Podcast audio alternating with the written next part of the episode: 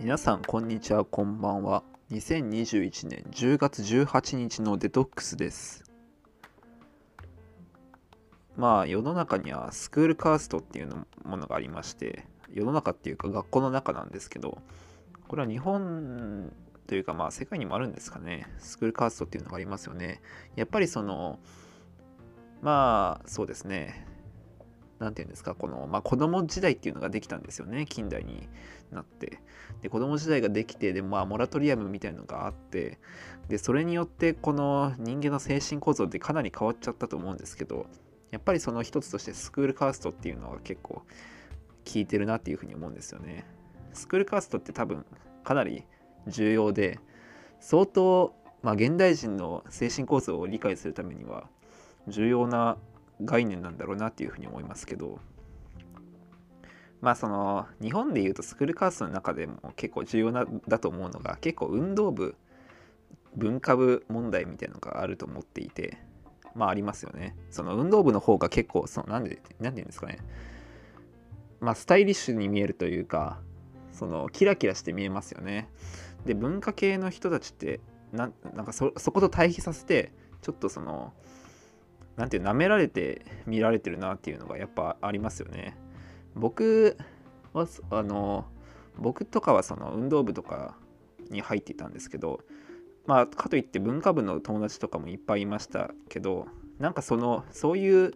差異みたいのがやっぱりそのスクール今の現代のスクールカースト内では結構あるなっていうふうに思いますよね。えっと「週刊ヤングジャンプ」っていうところで連載されてる漫画になんかしぐれさんっていう漫画があるんですけど陽気になりたいしぐれさんっていう漫画があるんですよね。まあ、この題名ちょっとあのあれですけどあの大浜かなたさんっていう方が連載されてる漫画なんですけどこれが結構好きであの面白いですね。あのまあコンセプトとしてはえっとコンセプトとしては陽キャあ違うないな陰キャラブコメっていうふうに言ってんのかな？ラブコメとは言ってないのかまあそのえっとまあもともと陰キャ、まあ、いわゆる陰キャの主人公しぐれさんっていう人がいてでその友達の同じく陰キャの吉田君っていうのがいるんですよね。でこの2人があの陽キャにのし上がることを目標になんかあの頑張るっていうそういう学生もの中学生のなんか日常的な、えー、風景を描いてるみたいな漫画なんですけどまあその何ですかねまあ陰キャをの自虐とも取れるし、まあ、逆に陰キャをいじってるみたいにも見える漫画ですよね。まあ結構この可愛いんですけどいろいろ。でこの漫画すごいいいなって思っていたんですけど面白いんですけどあの18話第18話に出てくる何て言うんですかねえー、っとまあそのいわゆるこの、まあ、文化部みたいのがなんか多めに出てくる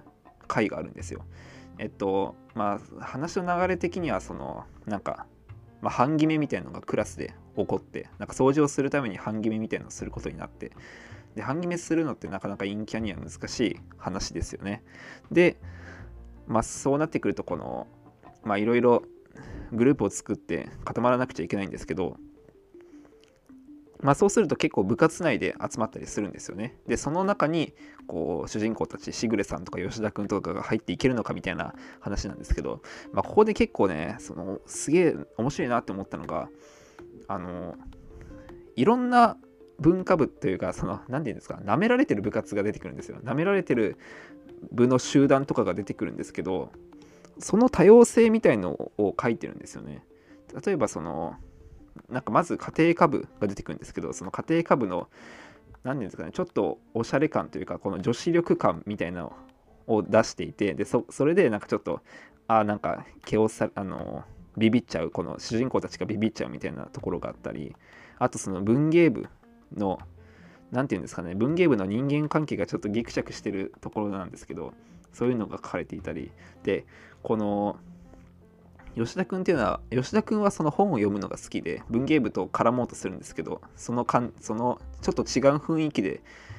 なんかビビっちゃって入れないっていう描写があるんですよね。でこれ見てるとあすごくいいこと言ってんなっていう感じがするんですけどまあそのまあ、作品の中のセリフを見てみると、まあ、同じ趣味だからって必ずしも気が合うってわけじゃないんだよね。グループにもいろいろあるのだ。例えば美術部軍団だって優しそうに見えて実は意識高い系だったり卓球部軍団は地味に見られがちだが意外と熱血だったりする。で見た目じゃないよねっていう風に、まあ、こういうセリフがあるんですよ。でこれなかなかしびれるなって思って何て言うんですかねその、まあ、漫画とかに限らずある意味そのなんかスクールカースト内でっていうかその何て言うんですかねこの学校の風景って結構やっぱり運動部重視というか運動部主義なんですよ。でそのでそういう人たちでこのグループ作っていてでいやそんなこと言ったって別に文化部の友達もいるよみたいな言う人いるんですけどあのこれがねあの本当にムカつくんですよね。っていうのもまあ、彼らはその何て言うんですかねサッカー部野球部テニス部バスケ部文化部みたいのでこの友達グループを作ってたりするんですよ。でこれの何がムカつくかっていうとあの文化部の多様性を完全に無視してるんですよね。で本当は、まあ、文化部って言ってもあのさっき卓球部って言っちゃったんですけど、まあ、卓球部も舐められがちですよね。なんかその何て言うんですか、まあ、自虐ネタにも使われがちだしっていう認識で合ってると思うんですけどその、まあ、文化部とかそういう舐められがちな、まあ、いわゆる二軍部二軍部活みたいのがあってでそういう人たちを完全に舐めきっていてでその二軍部活の中の多様性みたいのを無視してでその友達グループの中に入れてるって言ってもなんかこの外しで入れてるんですよそのちょっとギャグみたいなあの麦わらの一味のウソップみたいな立ち位置で入れちゃっていてそれが本当にムカつくんですよね。ウソップの中にも本当はあの大量に多様性があって、でこういうふうに家庭科、あのこの漫画とかで描写された、このしぐれさんで描写され描写された、そういう多様性みたいのがあるんですけど、まあ、これを切り捨てて、まあ、その二軍系の人たちを外しで入れてますみたいな顔して、そのルフィとゾロの違いとかは細かく描写するくせに、ウソップはウソップで、ああそういう人たちだよねみたいな外しただの外しで入れてるんですよね。でこういうところって結構あるよなそのまあ漫画とかのコンテンツでもあるだろうし普通の学生生活の中でもこういう描写ってあるよなっていうふうに思いますよね。だから本当は陰キャあの陽キャにだけ多様性があるように振る舞ってるけど本当は陰キャにも大量の多様性があるんだよっていうのがすごい感じましたね。それでは皆さんさようなら。